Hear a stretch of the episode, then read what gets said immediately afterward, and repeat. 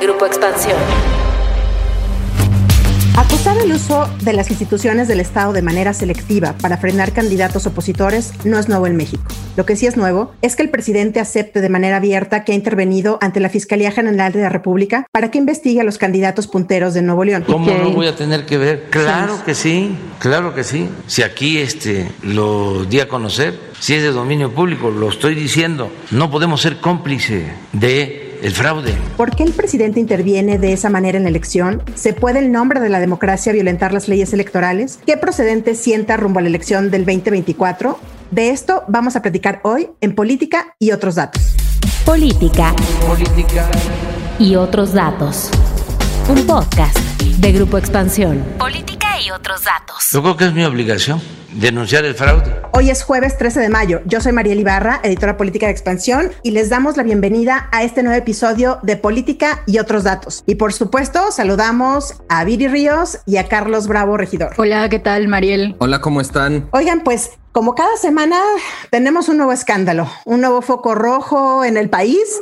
Tal parece que cerrado el caso de Guerrero con la designación de Evelyn, la hija de Félix Salgado Macedonio, como candidata de Morena la atención del presidente cambió el rumbo y fijó sus ojos en una nueva, y es la elección de Nuevo León. Pues la semana pasada el presidente Andrés Manuel López Obrador denunció en su mañanera al candidato del PRI PRD, Adrián de la Garza, por entregar tarjetas rosas a mujeres y lo acusó de coaccionar el voto. Ofrecen migajas, dádivas, están comprando el voto.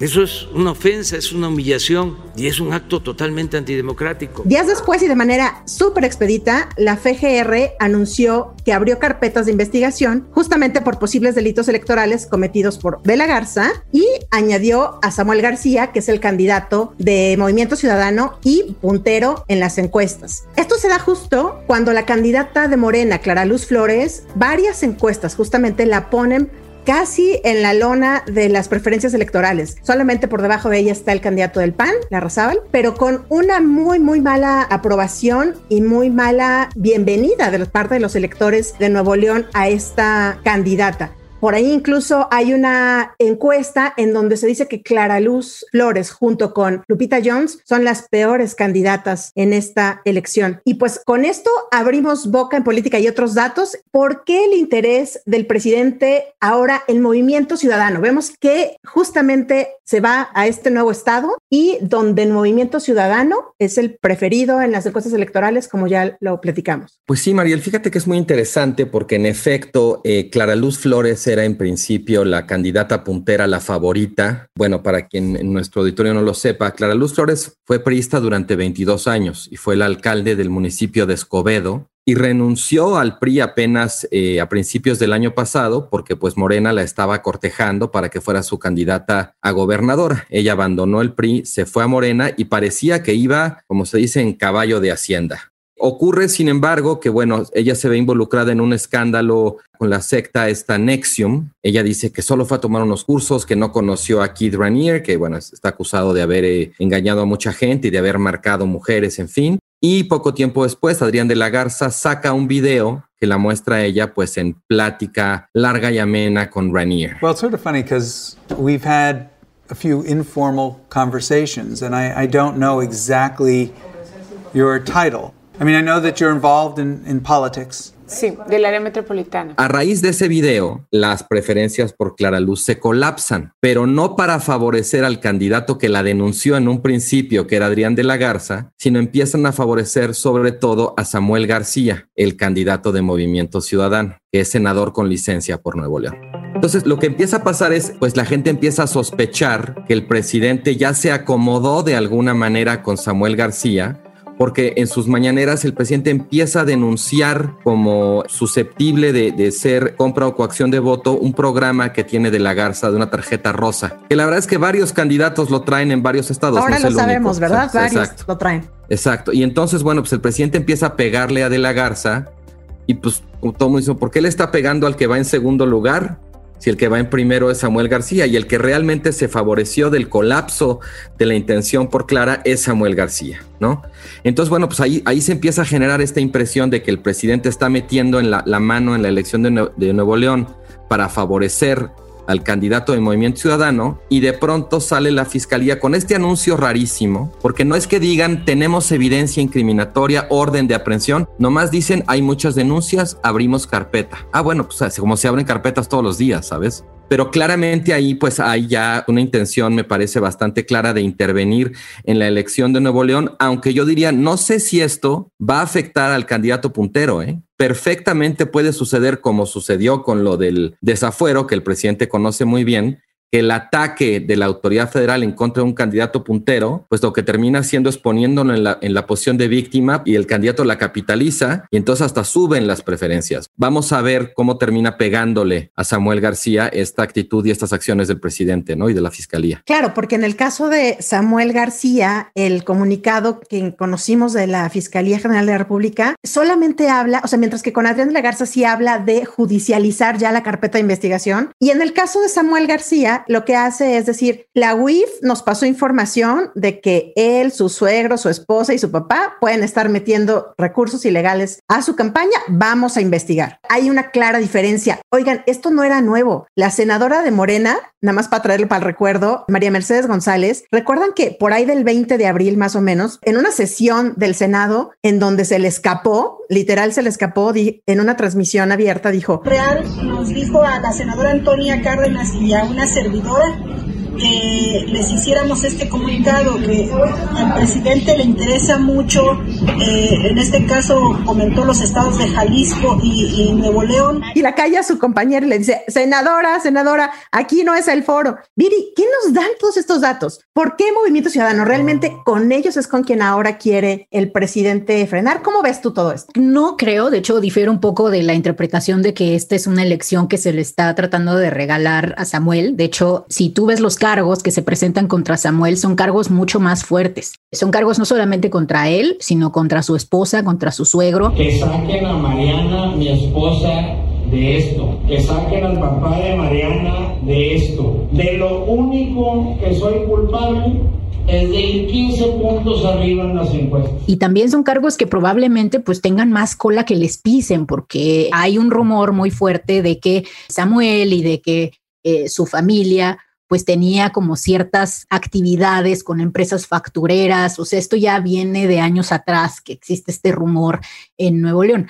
En cambio, los cargos que se presentan para Adrián de la Garza, pues son cargos eh, verdaderamente muy endebles. O sea, mira, muchos candidatos están dando tarjetas, están prometiendo programas sociales, no se le está dando dinero a la gente a cambio del voto, entonces, por tanto, no es necesariamente un delito electoral, no se constituye como el tipo de delito electoral. Y además, pues, de hecho, el tribunal ya en ocasiones anteriores ha dicho, en, no sé si recuerdan el caso de la elección pasada de las tarjetas de Soriana, pues básicamente se ha, dicho que se vale siempre y cuando no esté condicionando el voto. Entonces yo creo que los cargos... Y, las tarjetas de Soriana además sí tenían dinero, ¿recuerdan? Traían dinero, entonces, eh, o sea, y nadie se fue al bote. Entonces yo, yo creo que aquí los cargos que se están presentando contra Samuel son más graves. Ahora, yo, ¿qué creo que está haciendo López Obrador?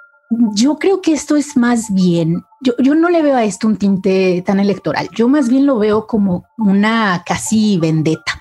Hay quien ha interpretado una vendetta política por parte de López Obrador. Hay quien ha interpretado esto como una estrategia para quererle dar ventaja a Morena. Yo no veo que sea así. Eh, de hecho, eh, muy probablemente la injerencia de la eh, fiscalía le reste votos a Morena, porque como todos sabemos, en Nuevo León no gustan este tipo de injerencias que provienen desde el centro. Yo no creo que esta movida sea para darle votos a Clara, a la candidata de Morena esto es algo mucho más personal. Yo creo que aquí lo que López Obrador está buscando es que eh, se sepa que los candidatos apoyados por los grupos empresariales de Nuevo León, por el Grupo Monterrey, son corruptos. Yo creo que esta es una vendetta política contra quienes hace 15 años financiaron una campaña negra en contra de entonces López Obrador, candidato del PRD.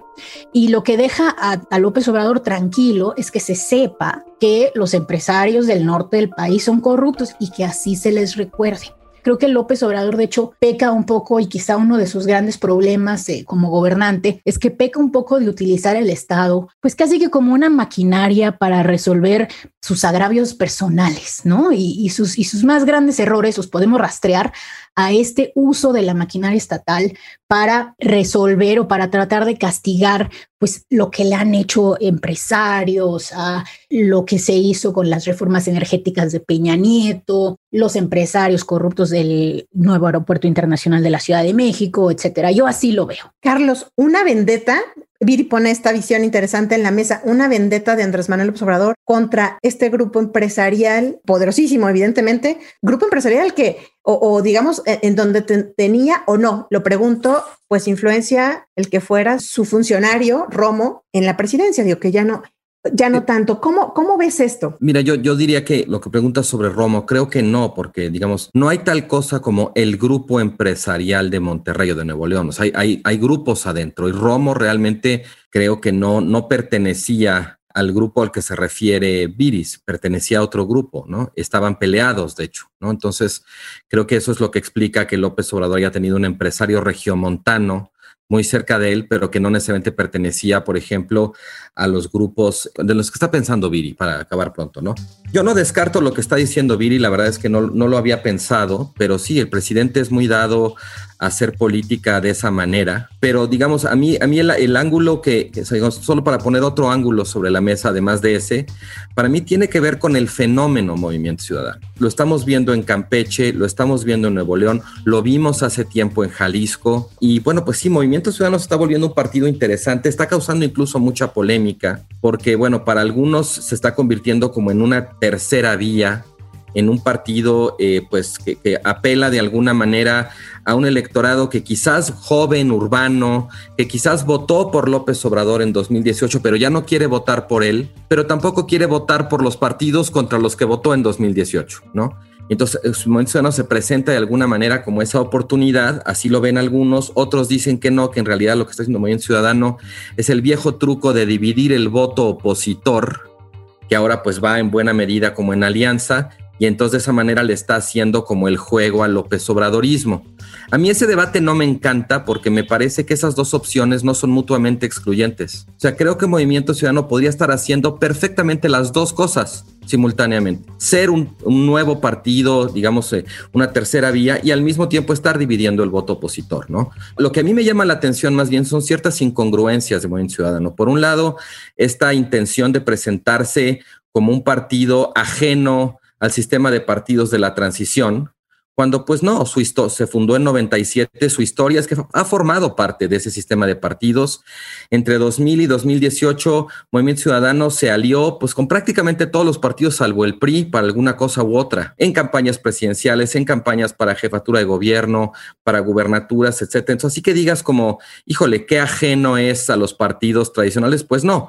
Y la otra, que es la, más sustantiva, es que a mí me parece muy interesante el hecho de que Movimiento Ciudadano a nivel federal, si tú ves, por ejemplo, sus estatutos, pues sí se vende de alguna manera como un partido con vocación de centro izquierda, ¿no? Progresista, socialdemócrata, pero cuando tú ves a dónde le va bien a Movimiento Ciudadano, la verdad es que no es en los lugares donde, donde haya un electorado fuerte de izquierda. Tanto en el caso de Jalisco, por ejemplo, Campeche, Nuevo León, los tres casos que estamos hablando ahorita, la verdad es que a Movimiento Ciudadano le va bien en los lugares donde se colapsa el PAN y pues parecería que se está convirtiendo sobre todo en un destino para electores que se quedan de, alguna manera sin casa cuando el PAN se cae. Quizás sea un poco más complicado que eso en el caso de Nuevo León, porque realmente el ascenso de Samuel no tiene que ver con el colapso del PAN, que ya llegó muy débil a la campaña, sino con el colapso de Clara Luz. Y en el caso de Nuevo León, además, pues la verdad es que el electorado neoleonés cada vez es un electorado más antipartido, que vota más por los candidatos que por las siglas partidistas, ¿no? Entonces, a lo mejor ahí Movimiento Ciudadano, independientemente de que sea una tercera opción o esté dividiendo el voto opositor, nos está diciendo algo sobre cierta desmemoria que está imperando ahora, digamos, en la post-transición o con la cuarta transformación respecto al pasado inmediato, pero también sobre fracturas que se están dando en la política local por el desdibujamiento de los partidos. En el caso de Campeche, su candidato a gobernador es un exalcalde de la capital, que dejó el PAN y se fue con Movimiento Ciudadano porque el PAN está apoyando al delfín del gobernador priista. ¿Sabes? Entonces, ahí Movimiento Ciudadano creo que nos está diciendo algo y creo que tiene una estrategia muy práctica en términos del proceso de desinstitucionalización de la competencia electoral y del conflicto político. Movimiento Ciudadano evidentemente tiene su historia, su propia historia, pero creo que han sabido, y no sé qué piensas, eh, Viri, han sabido esconder, entre comillas, a los cuadros viejos. Es decir, vemos a muchos cuadros jóvenes, a muchas caras muy frescas. Dante de León sale poco, o sea, es decir, casi nos lo vemos en estas, ayer, bueno, en, la rueda de prensa con Samuel y esto, pero creo que han sabido justamente cómo llegarle pues a estas nuevas generaciones o a estas personas que están buscando una opción. Pero déjenme regresar un poco la conversación al tema del presidente. Y yo hice una pregunta en la introducción que es, ¿qué significa que veamos un presidente en su mañanera aceptando que sí está interviniendo en una elección? Porque ya decíamos, el acusar a las instituciones de que están metiendo la mano siempre se ha hecho, pero que un presidente lo haga y lo afirme y lo reconozca de manera tan clara como en esta semana lo hizo el presidente Andrés Manuel López Obrador, ¿qué nos dice? O sea, ¿qué precedente sienta para el 2024 y con la historia del propio Andrés Manuel? En donde, pues si recordamos nada más aquí la frase del cállate chachalaca en el 2006, cuando Vicente Fox claramente intervenía en una elección en contra suya. Déjame entrar un poco a este tema, Mariel, de el presidente de alguna manera metiendo las manos abiertamente. O sea, aquí ya no hay digamos, mano negra ni por debajo de la mesa. O sea, el presidente, así como hacen las mañaneras, ¿no? Que también intimida, digamos, al aire libre, abiertamente, en lugar de las intimidaciones que se hacían antes, ¿no? Por teléfono o escondidas o con recados, pues aquí también abiertamente reconoce que se está metiendo en la elección y de alguna manera trata de hacerlo creándose él una suerte como de estado de excepción. ¿Para qué se creó la Fiscalía Electoral? ¿Para qué se reformó la Constitución? Si va a seguir lo mismo, no, aunque se enojen los conservadores. Cuando lo hacían otros estaba mal, cuando lo hago yo está bien porque yo soy distinto y toda esta, todo este relato que ya sabemos como de su supuesta superioridad moral. Lo que pasa es que es insostenible porque el presidente está interviniendo en la elección de Nuevo León, a su partido no le está yendo bien y él supuestamente en nombre de tratar de proteger la integridad del proceso electoral, lo que está haciendo es exactamente lo contrario, es vulnerarla, es reventar la elección. Y esto es muy delicado porque no es lo mismo que un candidato perdedor diga no reconozco mi derrota, desconozco la elección, a que el presidente de la República aproveche su propia plataforma para intervenir en un proceso electoral y vulnerarlo cuando su coalición no va ganando. Es infinitamente más preocupante y más peligroso este segundo caso porque el presidente pues no es un candidato que perdió, es el presidente de la República y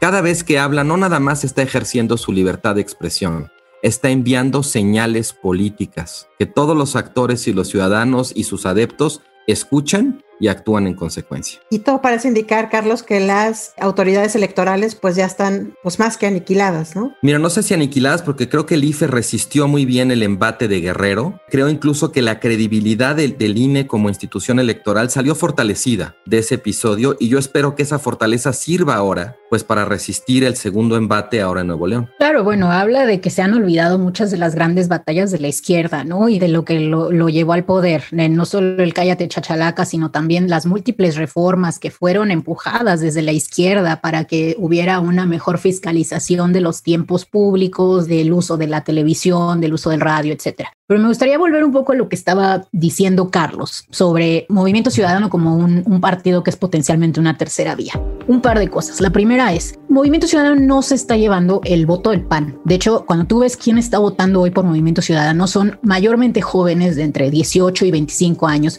que nunca votarían por Morena y que nunca votarían por los partidos tradicionales. Es más, que probablemente no saldrían a votar y que están, por tanto, inclinándose por este partido que lo perciben en efecto, como bien dice Mariel, como más fresco. Y segundo, pues hay mucho decepcionado de Morena. Eh, no, no, dudo que algunos panistas también, ¿no? Pero sí hay mucho decepcionado de Morena y lo que estamos viendo es que donde pierde Morena, donde el voto de Morena baja, por ejemplo, te pongo el caso obvio Nuevo León, pero también está Zacatecas, también está Campeche, ahí es en donde el movimiento ciudadano crece, lo estamos viendo también en Guerrero, ahí es en donde crece. Entonces, ese es el tipo de, voto que está capturando. Ahora, hay mucho el argumento, yo le llamo el argumento del, del, beso del diablo, ¿no? El argumento del beso del diablo, que es que ya cuando un partido se alió con otro, no sé, movimiento ciudadano, con, con el PRD o con el PAN o con quien sea, ya no merece consideración, ya se lo chupó el diablo, ya no es suficientemente puro, ¿no? Y que por eso ya no podemos votar por ellos. Yo creo que no es así. De hecho, esta forma de ver a los partidos políticos me parece un tanto ingenua, porque la democracia al final del día es un proceso de aprendizaje en donde los partidos van cambiando ante las demandas de su electorado y eso, pues no, no se trata de que eso sea, como dice Carlos, una desmemoria, ¿no? De, del proceso de, de transición. Se trata simplemente de que los partidos van aprendiendo. Y mi ejemplo favorito, pues es el Partido Demócrata de Estados Unidos, que durante los años 90, pues era prácticamente una plataforma neoliberal, cuasi racista, que nada tiene que ver con el Partido Demócrata que hoy estamos viendo con Biden. Lo mismo pasaba con Obama. La forma en la que Obama reaccionó a la crisis del 2008, pues fue un festín de los bancos y de los corporativos. La forma en la que hoy el mismo partido está reaccionando a la crisis del coronavirus, pues está siendo muchísimo más pro trabajador y muchísimo más pro gente. ¿Esto qué quiere decir? ¿Qué muestra? Bueno, que las alianzas políticas que en ese entonces tuvo en los 90 y con Obama, que tuvo el Partido Demócrata con el Partido Republicano, pues sí nos pueden parecer repulsivas, tan repulsivas como las alianzas que alguna vez ha tenido la gran mayoría de los partidos políticos en México. Pero eso no quiere decir que hoy debamos juzgar al Partido Demócrata o a los partidos por lo que hicieron hace años. A los partidos yo pienso, Mariel Carlos, se les juzga por lo que son hoy y por lo que hoy han aprendido. ¿Aprendió algo el PRI? Pues yo creo que no. ¿no? ¿Aprendió algo el PAN de 2018? Pues yo creo que menos, ¿no? Son estos dos partidos los responsables, de hecho, de la llegada de AMLO al poder. Y hoy lo único que proponen en sus plataformas es hacer lo mismo, es volver a lo mismo, a esta situación que hizo llegar a AMLO, ¿no? A este país donde el 70% de los mexicanos creía que los políticos solamente defendían los intereses de los ricos. A mí me parece que Movimiento Ciudadano sí aprendió algo del tsunami del 2018. Aprendió que no podía hablarse con el PRI y con el PAN. Aprendió que se debía crear una alternativa desenfadadamente ideológica desde la izquierda, desde la socialdemocracia, y aprendió a jalar candidatos pues un poco más jóvenes y un poco más atractivos. No creo, o sea, hay eh, hay gente terrible, ¿no? En todos los partidos, pero yo creo que una forma mucho, hay, que analizar esta, la política partidista de una forma pues mucho más sofisticada. Mira, yo, yo creo que hay que analizar bien porque, por ejemplo, el caso de Jalisco, el ascenso de... Eh, del gobernador Alfaro no tiene nada que ver con Morena, tiene que ver con el colapso del PAN local tras el gobierno de, Emilio Márquez, creo que se llamaba. O sea, claramente ahí hay un trasvase interesante de votantes panistas o que hubieran sido panistas si el PAN no se hubiera colapsado. Pero bueno, más, más allá de ese detalle, digamos que es una pregunta empírica, yo no estoy en el negocio de decirle a la gente por quién votar. Y digamos, a algunas personas les puede parecer repulsivas las alianzas, a otras no. A mí no me parece ni una cosa de la otra, depende, pero sí me parece importante que los electores sepan, ¿sabes? Que tengan la información, el historial de por quién están votando, porque eso de votar nada más por hoy, pues creo que justamente es apostar por la desmemoria y eso ha dado muy malos resultados en general en México, ¿no? Entonces me parece que, pues si un partido se ha aliado con otros en otras ocasiones, pues está bien que lo sepan los electores y que lo ponderen. A lo mejor el partido ya cambió, a lo mejor no, a lo mejor quiere, adopta un discurso que trata de alguna manera de ocultar ese pasado y yo como te digo, yo no estoy en el negocio de decirle a la gente por quién votar, pero sí de hacer análisis que le ayude a entender a la gente por quién estaría votando. Y en este caso me parece que sí es importante conocer la historia de Movimiento Ciudadano, lo bueno y lo malo, para que los electores puedan votar a sabiendas, con los ojos abiertos, a favor o en su contra. Digamos, a mí no, no me interesa defender ni atacar a Movimiento Ciudadano, pero tampoco me interesa comprarme acríticamente su discurso, ¿no? Creo que pues, están haciendo su luchita, están haciendo su campaña como todos y está muy bien, pero eh, digamos, yo creo que nuestro trabajo como analistas es pues darle elementos a los ciudadanos para que se forjen un criterio con información que vaya más allá del discurso que nos venden los partidos o los candidatos, ¿no? Oigan, pues vamos a ver cómo en las siguientes semanas justamente vemos a quién realmente le favorece esta intervención del presidente en la elección de Nuevo León, si es realmente a Samuel García o quién capitaliza esto y los resultados que pueda tener evidentemente Movimiento Ciudadano en en estas siguientes elecciones. La cerecita. En política y otros datos. ¿Cuál sería la cereza en esta semana? Híjole, pues yo creo que la cereza es la famosa torita. Eh, La Torita. La Evelyn Torita, Salgado. Evelyn Salgado, la hija de Félix Salgado Macedonio. Bueno, en parte porque es un, un caso flagrante de, pues, de nepotismo, ¿no? Donde pues su, su, mérito realmente y la razón por la cual se vuelve candidata es pues por ser la hija del que no pudo ser. Pero también ahora, cómo empieza ella a hacer cosas también, eh, tenemos la información por un lado de que se niega a ir al, al debate, creo que es el próximo sábado, que dice que no tiene nada que debatir, que ella debate con los ciudadanos. Así es que bueno, la torita nos salió coyona por un lado y por el otro, pues que sí, que finalmente todo el escándalo de Salgado Macedonio termina redundando en una caída de la intención de voto por Morena en Guerrero, según la, la última encuesta de Alejandro Moreno, de 45 a 34 puntos, una pérdida de 11 puntos y que la deja apenas a 4 puntos de distancia del candidato del PRI. Que no sé, me parece interesante. Viri, ¿cómo ves la cereza que nos propone Carlos? Buenísimo. Eh, otra vez más en que López Obrador pues sufre de esta desmemoria de la plataforma que lo llevó al poder, porque bueno, él era la persona que se dedicaba a decir que los políticos no podían poner a sus hijos, a sus esposas y hablaba de, de este como gran corrupción, ¿no? Que existía en la clase política. Y bueno, ahí está. Más pronto cae un hablador que un Yo no fui producto de un dedazo, yo no fui producto de una imposición. Hubo un ejercicio democrático. Pues muchísimas gracias por llegar al final de este episodio. Nos escuchamos el próximo jueves a partir de las 6 de la mañana en la plataforma de su preferencia. Déjenos sus comentarios y críticas en arroba expansión política, arroba Carlos Bravo Reg, arroba Viri-Ríos y arroba Mariel Ibarra F. Síganse cuidando. Adiós. Política y otros datos. Un podcast de Grupo Expansión.